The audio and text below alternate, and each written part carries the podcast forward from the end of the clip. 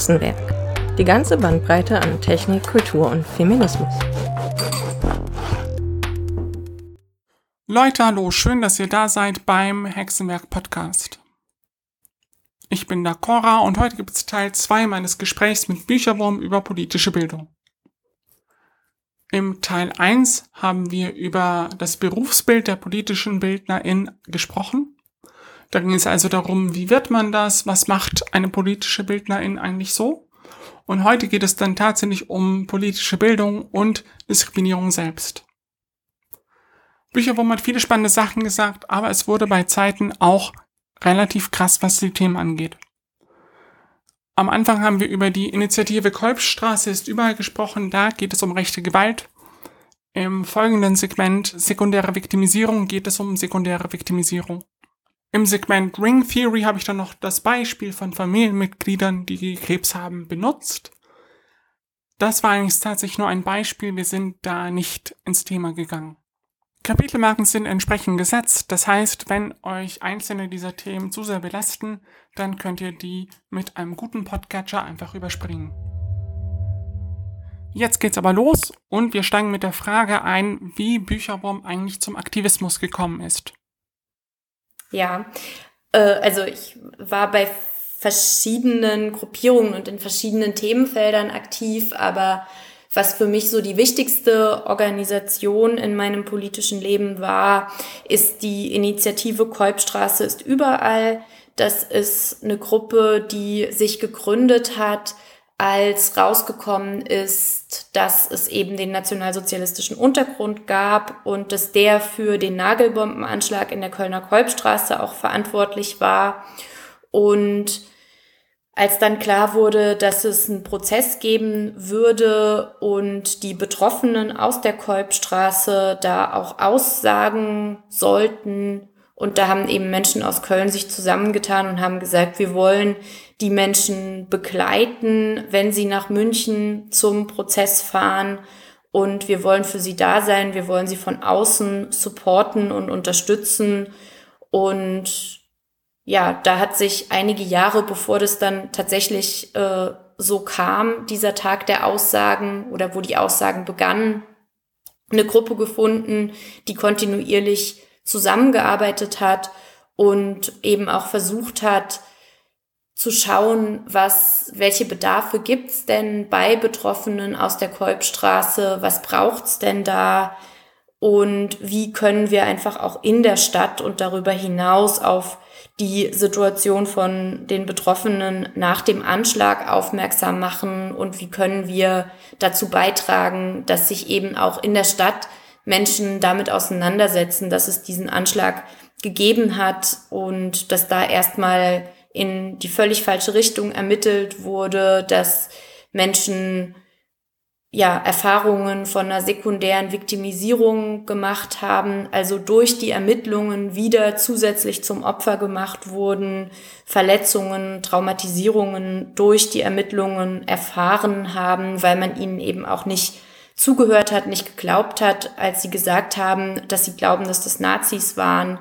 Und ja, für all das in der Stadt auch ein Bewusstsein zu schaffen, beziehungsweise dazu beizutragen, dass in der Stadt das Bewusstsein geschaffen wird und das zu verknüpfen mit diesem konkreten Projekt der Begleitung der Betroffenen zum Prozess. Ähm, das war eine sehr, sehr wertvolle und spannende ähm, Erfahrung, dort mitarbeiten zu können, die ich da gemacht habe die sekundäre Viktimisierung. Ich habe immer gelernt, dass es ein ganz wichtiges Thema ist. Möchtest du darüber kurz reden, was das eigentlich ist und wie das zustande kommt? Ganz grob gesagt bedeutet das, dass Menschen eine Diskriminierung erleben und der Umgang ihres Umfelds im näheren oder im weiteren Sinne dazu führt, dass es halt nochmal eine Verletzung gibt. Also statt gestärkt zu werden und statt gemeinsam diese Verletzung irgendwie bearbeiten und dazu beizutragen, dass sie geheilt wird, werden Wunden wieder aufgerissen, um in diesem Bild zu sprechen, beziehungsweise Menschen wird nicht geglaubt, Menschen wird unterstellt, dass sie sich nur wichtig machen wollen oder dass sie sich was einreden oder dass sie sich in den Mittelpunkt stellen wollen, was auch immer. Und das kann sehr, sehr unterschiedlich sein, wie sich das äußert. Das kann auch sowas sein wie, naja, du bist ja selber schuld oder du hast es doch verdient, wenn du dich so und so verhältst. Victim Blaming.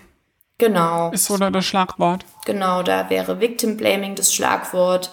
Ähm, aber eben auch, um jetzt nochmal zu dem Kontext Kolbstraße zu gehen, da war das halt so, dass erstmal sehr, sehr stark in dem Umfeld der Betroffenen selber ermittelt wurde. Es wurde ihnen alles Mögliche unterstellt.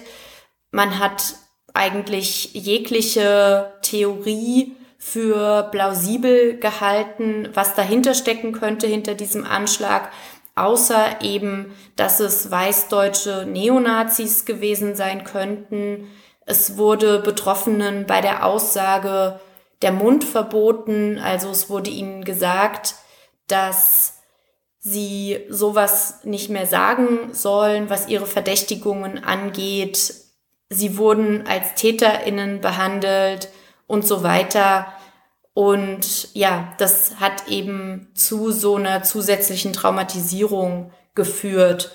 Und das wird auf der Kolbstraße auch teilweise als Anschlag nach dem Anschlag bezeichnet, also diese ganzen rassistisch geprägten Ermittlungen. Und dann ist da ja eine ganze Weile vergangen, bis dann der NSU sich selbst enttarnt hat. Und diese ganze Zeit der Enttarnung war natürlich wieder eine starke psychische Belastung für die Betroffenen.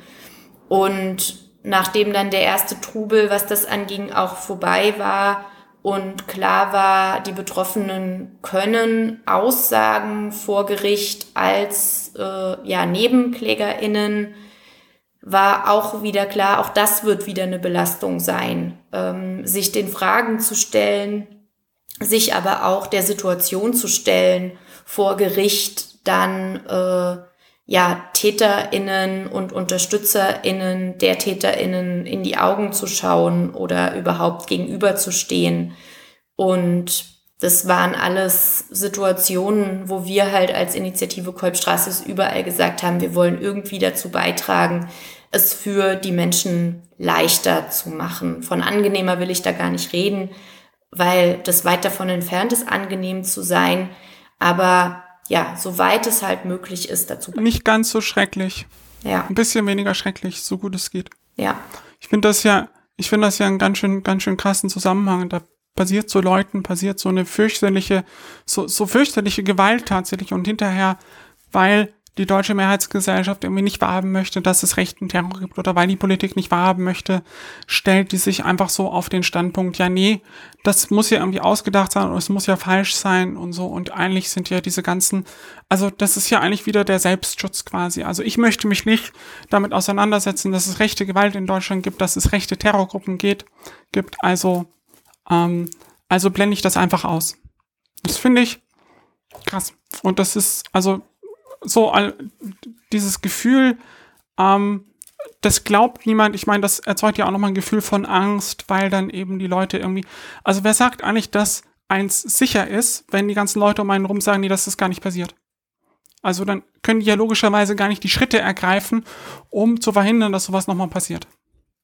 Und das sind eben auch alles Facetten davon, was ich in meiner Bildungsarbeit versuche zu vermitteln, was da halt alles so dazugehört. Und das klar auf der einen Seite so diese ganz alltäglichen Sachen das eine sind, ähm, diese Mikroaggressionen und diese gar nicht böse gemeinten äh, Sachen und es dafür gilt, eine Sensibilität zu entwickeln, aber das halt ja durchaus auch bis zu staatlichem organisierten Handeln gehen kann und dass es da einen Zusammenhang dazwischen gibt.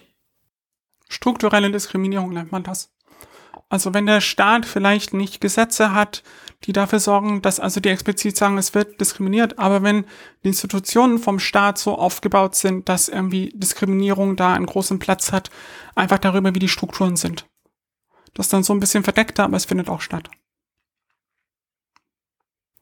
Krasses Thema. Sehr, sehr krasses Thema. Danke, dass du, dass du das auch nochmal angesprochen hast. Ich finde es wichtig, ähm, da auch manchmal darüber zu reden, dass dass diese Viktimisierung durch die Prozesse, die unser Strafrecht hat und die die, die Öffentlichkeit erzeugt, dass die auch nochmal ja, schrecklichen, schrecklichen Schaden zufügen und schrecklich wehtun. Wir haben ja bereits besprochen, dass du quasi zwei unterschiedliche Alltage hast. Auf der einen Seite die, wo du nach draußen gehst und Veranstaltungen mit anderen Menschen machst. Und auf der anderen Seite die Alltage, wo du Administration machst, das auch, aber auch vor allem dich selbst ähm, in Bezug auf solche Themen weiterbildest. Jetzt würde mich ja interessieren, Bücherwurm, wie machst du das eigentlich, ähm, dich äh, selbst in Bezug auf solche Themen weiterzubilden? Bei mir besteht es aus mehreren Teilen. Ähm, wie vielleicht auch mein Nickname schon äh, verrät, lese ich sehr gerne und sehr viel. Und ich versuche ja möglichst viel, was so zu verschiedensten Diskriminierungsformen publiziert wird, äh, zu lesen und mir auch ein Stück weit zu erarbeiten, was da so gesagt wird. Aber ich versuche natürlich auch auf Blogs und auf Twitter viel Sachen, ja, Perspektiven mitzunehmen, wo Menschen von Betroffenheiten berichten, aber auch was Analysen bezüglich verschiedenster Diskriminierungsverhältnisse äh, angeht.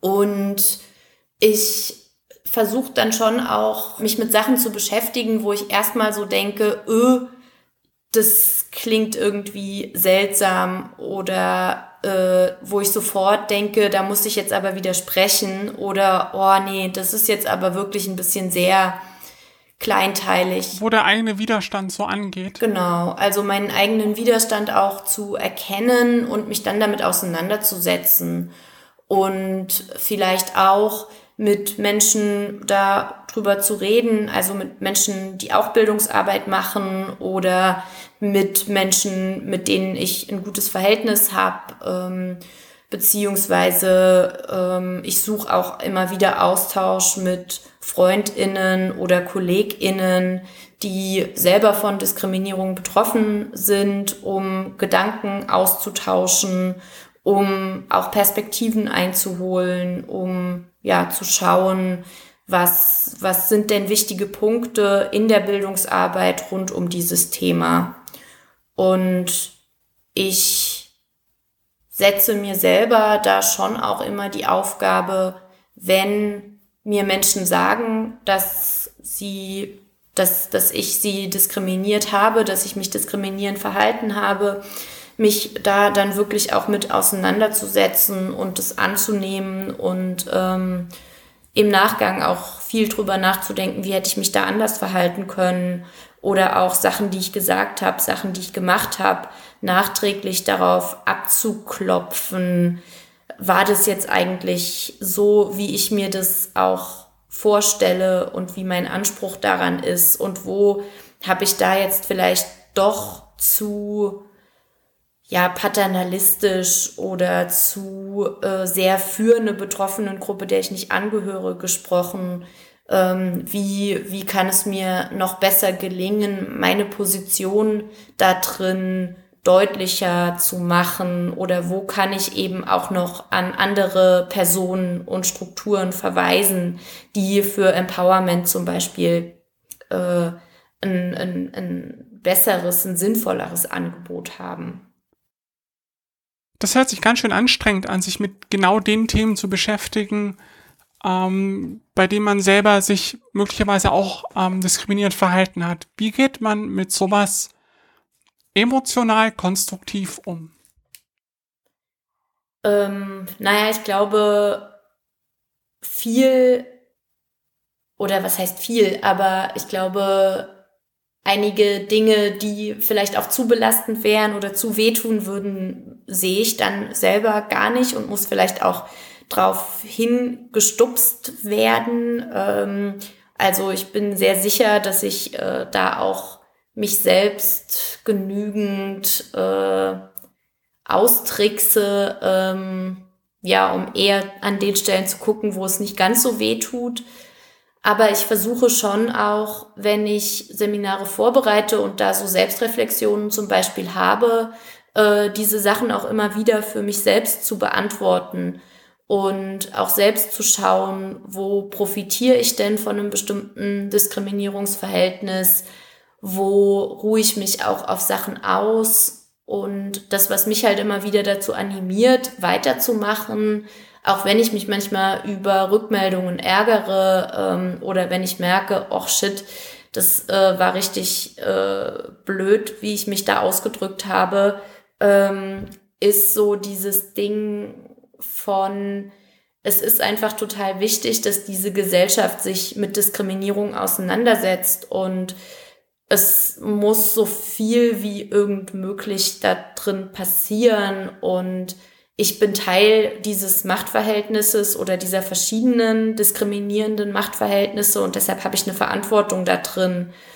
Und wenn ich Menschen dazu kriege, sich selbst auch damit auseinanderzusetzen und Dinge zu reflektieren und ihre Verantwortung anzuerkennen, dass sie etwas an sich selbst verändern müssen, dass sie aber auch was sagen müssen, wenn ihnen das begegnet oder ihr eigenes Verhalten überdenken oder ihre Organisation anders aufstellen müssen, dann empfinde ich das als total wertvoll und als was, wo ich auch ja sage, okay, dann äh, lasse ich mich mal von einer Person als äh, verstockt und als äh, über PC und als äh, Social Justice Warrior und was weiß ich was noch. Das ist ja auch, also das ist ja auch wirklich verwerflich. Ähm, äh, für soziale Gerechtigkeit zu kämpfen. Also das steckt ja schon voll in dem Wort drin, das Social Justice Warrior, das muss ja notwendigerweise was Schlechtes sein also ich bin jetzt natürlich ironisch, aber das finde ich ja, ich finde das doch immer beeindruckend, dass Leute dann so denken, ja, mit Social Justice Warrior, damit kann ich sie jetzt aber kriegen. Ja. Ich, ich persönlich denke mir dann ja irgendwie auch, also es ist ja, es, es, es, es, es ist ja schon auch irgendwie so eine verflixte Situation, in der man da steckt. Man versucht irgendwie, also, also irgendwie die Leute, die sich mit sowas beschäftigen, das sind ja auch üblicherweise Leute, die irgendwie tatsächlich an ein menschenzugewandtes Bild so, also so menschenzugewandte Werte in ihrem Inneren tragen. Also es sind meistens irgendwie linke Leute, die auf einer Ebene, also ganz, also es gibt natürlich irgendwie auch welche, die da irgendwie nur Blender sind und so, aber das sind, glaube ich, gar nicht so viele, sondern es gibt echt viele Leute, die wollen auch einfach irgendwie das Richtige machen. Und dann, dann, dann sind Leute wie du, die diese Arbeit machen, die ganze Zeit irgendwie in der Position, eigentlich diese, diese, diese Gesellschaft, die also die ganze Zeit sich dem auszusetzen, auch wo sie irgendwie einfach die Gesellschaft mitgenommen haben und so. Und das ist ja in, in unserer modernen Welt ist es an ganz vielen Stellen so, dass einfach diese, diese, diese Realität da draußen existiert, die unfassbares Leid anrichtet, ähm, e egal was man tut und dass man da erstmal daran nicht so viel ändern kann. Und das ist ja irgendwie also das überhaupt zu spüren und irgendwie das auch so aktiv in, sein, in seine tägliche Wahrnehmung reinzuholen. Weil das ist ja auch, was du da machst. Also du gehst hin und schaust dir das an und erinnerst dich aktiv daran. Das ist ja, also das ist ja auch schon mal krass.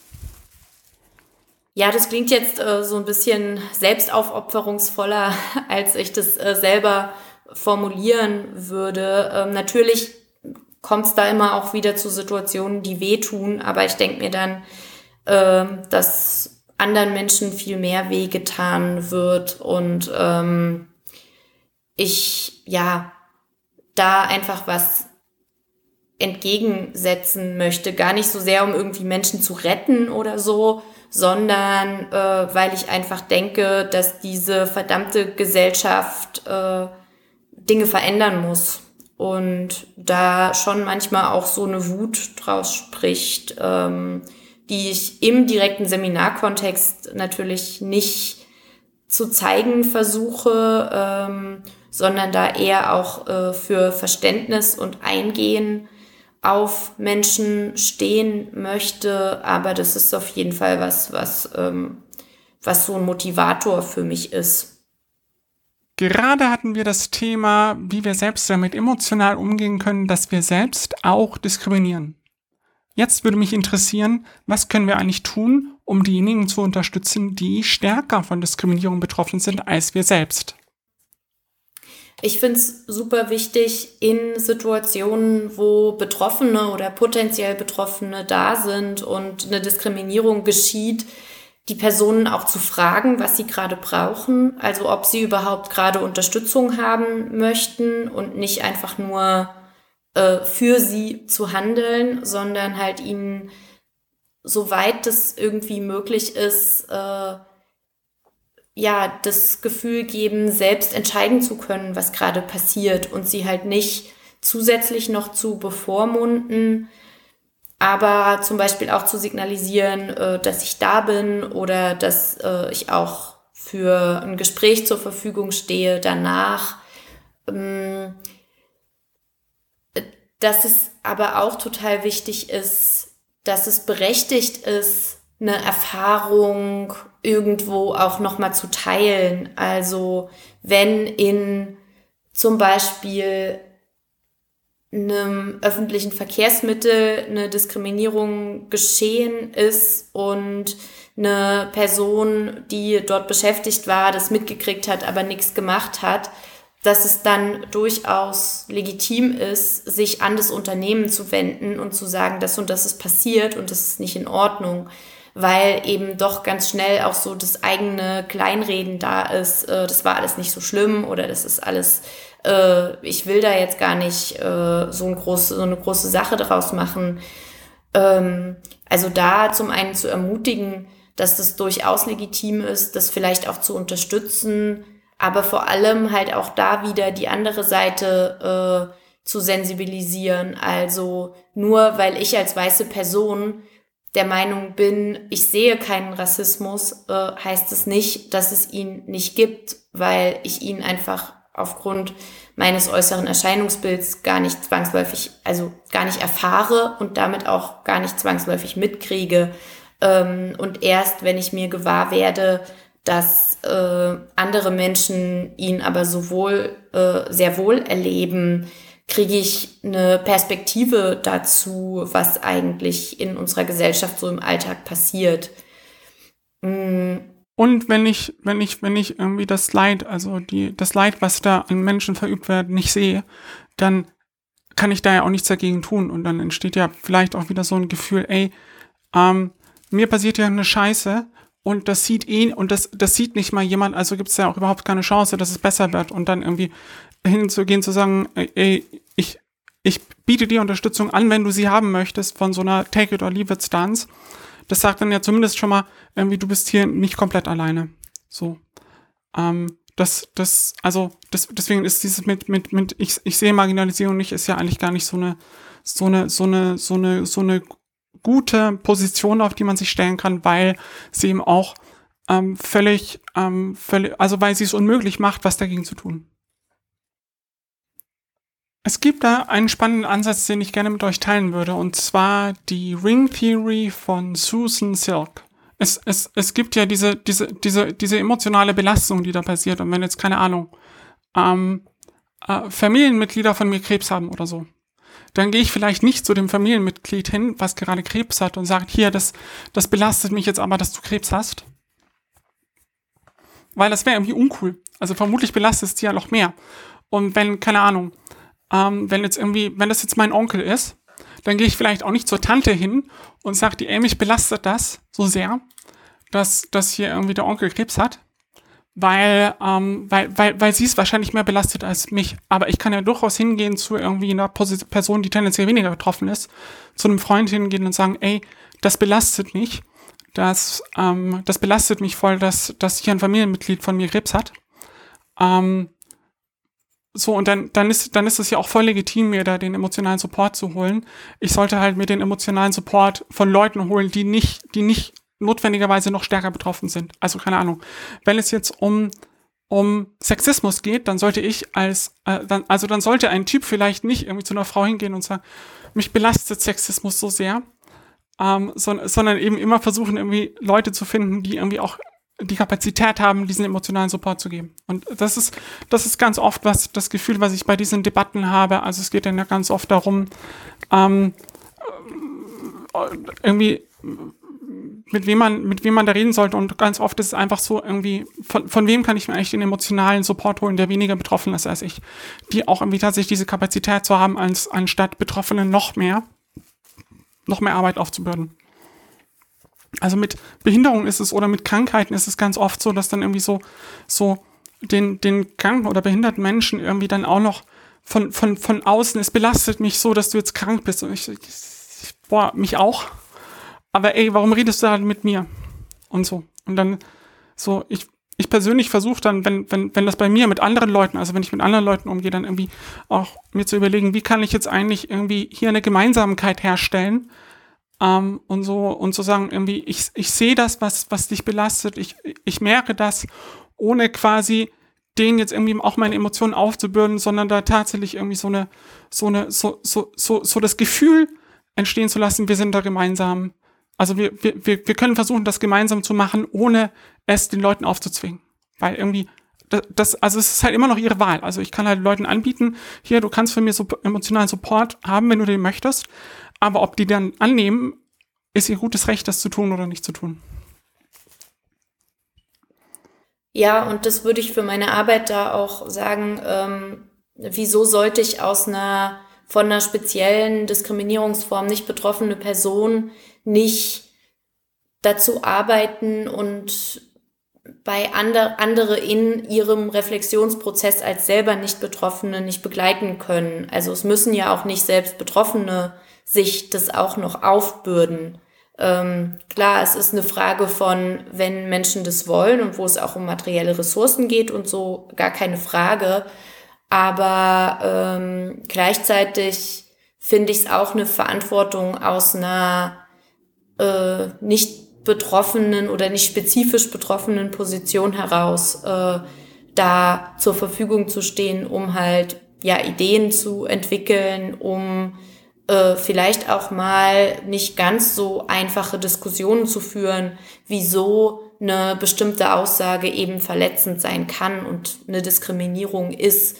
Ähm, das kann ich ja manchmal vielleicht auch leichter aus einer nicht direkt betroffenen äh, Perspektive äh, oder anders, vielleicht nicht leichter, aber anders. Ähm, und das wiegt es aber natürlich nicht aus, äh, nicht auf, dass Betroffene zu ihrer spezifischen Betroffenheit ähm, und zu der Diskriminierungsform eben auch gehört werden müssen und ähm, es eben auch wichtig ist, Menschen dazu zu bringen, dass sie, dass sie da zuhören und dass sie das ernst nehmen, was gesagt wird. Dieser emotionale Prozess, auch bei Leuten, die irgendwie krass sexistisch sind, der muss ja irgendwie passieren. Also da muss ja irgendwie ein emotionaler Prozess passieren und ich persönlich stelle mich auch so auf die Position, dass ich sage, ich finde es gut, wenn da, wenn irgendwie diese Leute bei diesem Prozess emotionalen Support bekommen, weil es dann effektiver ist. Einfach aus rein aus so einer Utilitarismus-Perspektive, ey, wir, wir befinden uns nicht in einer Gesellschaft, in der wir Sexismus einfach so abschaffen können, sondern, also, sondern das, das existiert jetzt halt erstmal und irgendwie, ich finde halt alles gut, was dafür sorgt, dass es weniger wird. Und so. Und wenn dann nicht ich, also wenn dann nicht Frauen diesen, diese Arbeit machen müssen, irgendwie diesen emotionalen Support zu leisten, dann ist das genau das Richtige. Was man dann e-, eben wieder nicht möchte, ist dieses, dieses quasi, quasi für Frauen. Einfach zu sagen, nee, ich kann das jetzt vollständig machen, boah, ey, also ich bin so ein cooler Dude, dass ich irgendwie quasi schon genau weiß, was Frauen eigentlich wollen und was für Frauen richtig ist und nehme dann quasi, er, erhebe mich dann wieder so, ähm, ähm, also nicht nur im Sinne von, also ich spreche dann für die, nicht nur im Sinne von, von irgendwie Advocacy, also dass ich als Advokat für die auftrete, sondern dass ich als ähm, komplett für die spreche, also ihnen auch sage, was sie eigentlich wollen. Und das ist, das ist, das ist ja immer so ein krasses Spannungsfeld, was, was, was irgendwie, glaube ich, auch so den Kern von, von, von dieser Art von, ja, von, von irgendwie, wie man sich eigentlich mit Marginalisierung auseinandersetzt. Also es ist ja auch, um das nochmal auf den Seminarkontext zu übertragen, natürlich kann ich mit einer Gruppe mögliche oder mehrere Handlungsoptionen erarbeiten in einer konkreten Situation. Aber was dann in der Situation das in Anführungszeichen richtige Handeln ist, ähm, das kann dann halt erst in der Situation entschieden werden. Und wenn da halt eine betroffene Person da ist, ähm, dann liegt es auch in ihrer Hand zu sagen, was ist denn jetzt die für mich beste Handlung von Verbündeten. Aber ich kann halt trotzdem ähm, vorbereitend mit Menschen überlegen, welche Handlungsoptionen gibt's denn? Und ich muss nicht darauf warten, dass eine direkt betroffene Person mir sagt, äh, jetzt mach bitte das und das. oder jetzt wäre mal Zeit zu handeln, sondern ich muss halt auch da wieder diese Verantwortung übernehmen, ähm, dass ich mich verpflichtet fühle oder dass ich mich verantwortlich fühle zu handeln. Und das ist was, was für mich so, ja, der zentrale Bestandteil in all diesen Seminaren ist. Und ich hatte einmal so eine Situation mit einer Person, die sich vorher noch gar nicht so viel mit äh, Rassismus und Diskriminierung be beschäftigt hat.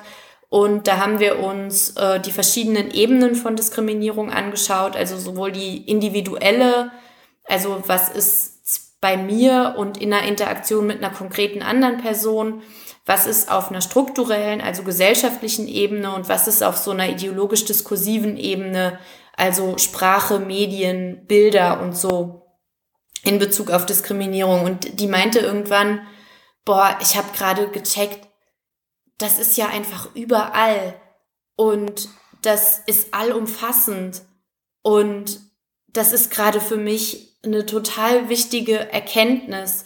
Und ich fand es so eine gute äh, Situation und auch so eine mutige Aussage, weil für mich da auch rauskam, okay, sie reproduziert jetzt nicht nur gerade, dass äh, es gerade angesagt ist zu sagen, das ist allumfassend, sondern für sie war das gerade eine Erkenntnis, wie das auch alles zusammenspielt. Und dass es eben nicht reicht zu sagen, okay, dann benutze ich jetzt dieses Wort nicht mehr oder dann trage ich das Kostüm nicht mehr oder wenn in der Bahn jemand angemacht wird, ähm, sage ich was dazu, sondern dass es halt viel, viel umfassender ist. Und ähm, ja, das, das ist so ein Prozess und so, ein, so eine Erfahrung, die mich immer noch total berührt, wenn ich daran denke. Ja, und dann ist natürlich irgendwie diesen Punkt, wo man auch irgendwie versteht, es, es gibt keinen Weg, wie alles wieder gut wird, weil diese Welt einfach nicht gut ist, sondern muss dann halt irgendwie sich überlegen, wie, wie gehe ich eigentlich mit einer Welt um, in der auch Leid passiert. Also wie kann auch ich selber in einer Welt erleben, in der ganz viel Leid existiert, ohne es irgendwie zu, zu versuchen zu verstecken oder zu ver oder zu verneinen, aber auch irgendwie jetzt ohne daran irgendwie selber selber zugrunde zu gehen emotional, weil das bringt ja auch niemandem was. Also irgendwie mir persönlich als ähm, als ähm, als Frau oder Autistinnen oder Autistin bringt es nichts, wenn jetzt irgendwie Männer oder neurotypische Menschen sich dafür schlecht fühlen, dass es irgendwie Ableismus gibt oder Sexismus, sondern ich möchte halt, dass sie was tun. Wir haben eine Publikumsfrage. Grüß dich, Silvia. Was ist deine Frage?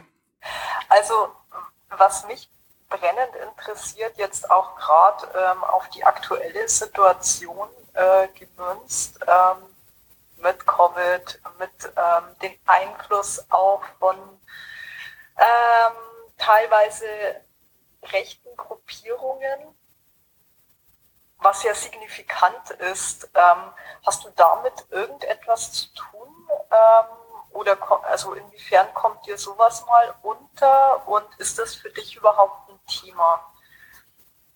Weil ich, also ich finde, es ist einfach ein Thema. Ne? Ja, ich verfolge das äh, mehr oder weniger aus der Ferne. Ähm, vor Corona habe ich mir solche Veranstaltungen auch selber angeschaut, aber gerade aufgrund äh, ja, der, der Kontaktreduzierung äh, mache ich das nicht. Und ich versuche mir aber, oder ich versuche aber einen Überblick zu behalten, was da gerade passiert lese allerdings nur sporadisch so Telegram-Sachen und stattdessen mehr über das, was da ähm, berichtet wird und mache jetzt so im letzten Jahr auch immer wieder Vorträge, wo es um Hintergründe von Verschwörungsideologien und Verschwörungsdenken geht und auch Argumentationstrainings und Handlungstrainings wo es darum geht, wie kann ich mich denn verhalten, wie kann ich mich positionieren, welche Möglichkeiten der Intervention habe ich, wenn in meinem Umfeld eine verschwörungsideologische Aussage getätigt wird oder diskriminierende Aussagen im Kontext Corona geäußert werden. Es gibt da natürlich keine Wundermittel und keine Allheilmittel, Aber ich habe das Gefühl, dass es schon vielen Menschen auch hilft, einfach Dinge ausprobieren zu können und sich mit anderen auszutauschen.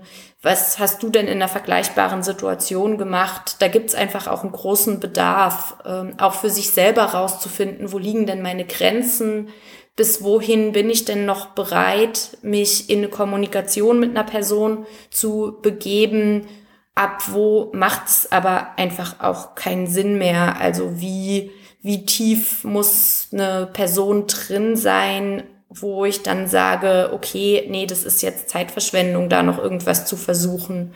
Beziehungsweise ich versuche in den Seminaren dann auch immer darauf hinzuweisen, es geht gar nicht zwangsläufig nur um die Person, die eine bestimmte Aussage tätigt, sondern es geht immer auch um die Personen, die das mitkriegen, ähm, die eben auch Zielgruppe meines Handelns sind. Und ich kann dann eben auch die überzeugen oder ich kann dazu beitragen, dass Menschen nicht äh, zusätzlich verletzt werden oder ich kann durch meine Positionen und durch meine Haltung eben auch dazu beitragen, dass Sachen zumindest nicht unhinterfragt und unwidersprochen stehen bleiben.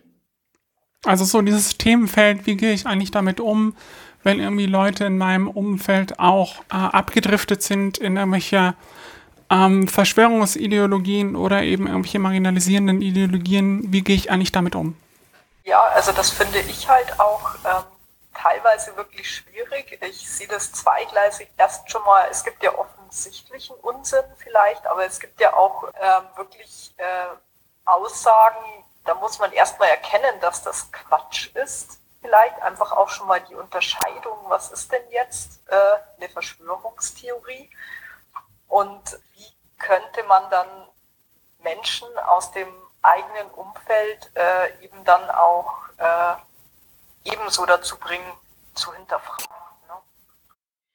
Ja, also das, die Fragen, die du aufgeworfen hast, sind auf jeden Fall Fragen, die ganze Workshop-Tage füllen. Daher kann ich da jetzt auch nicht so wirklich äh, was, was auch nur annähernd befriedigendes zu den Fragen sagen.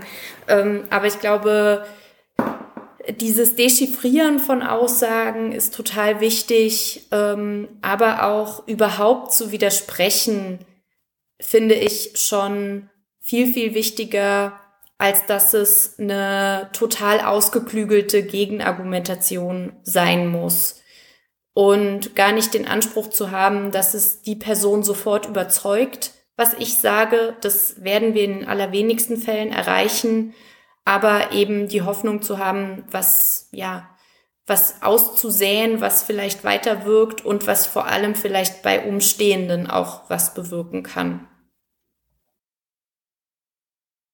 Wir hatten gerade das Thema, ähm, wie geht man eigentlich eben mit so ja, Leuten um, die mit so ein bisschen komischen Verschwörungsideologien daherkommen und wie kommuniziert man eigentlich mit denen. Ähm, ich glaube, wir konnten da so ein bisschen abschließen, dass es da keine so wirklich befriedigende Antwort gibt, sondern dass das Feld eben sehr schwierig ist. Was ich persönlich da so ein mit, bisschen mitgenommen habe, dass es schon mal hilft, irgendwie einfach so dieses soziale Feedback zu geben. Ey, das finde ich jetzt nicht gut, was du sagst. Weil ich dann gar nicht unbedingt auf diese argumentative Ebene gehen, sondern einfach zu sagen, ey, das stört mich, weil oft ist es ja dann irgendwie doch auch dieses persönliche Verhältnis, was viel mehr bewegt. Hexenwerk getan, wir sind am Ende. Das war Teil 2 meines Gesprächs mit Bücherwurm über politische Bildung. Ich hoffe, es hat euch gefallen und ihr konntet was mitnehmen. Chaos macht Schule at Home, wie werde ich, ist eine Veranstaltung von Chaos macht Schule Hannover. Das findet jeden letzten Mittwoch im Monat um 19 Uhr in unserem Big Blue Button statt.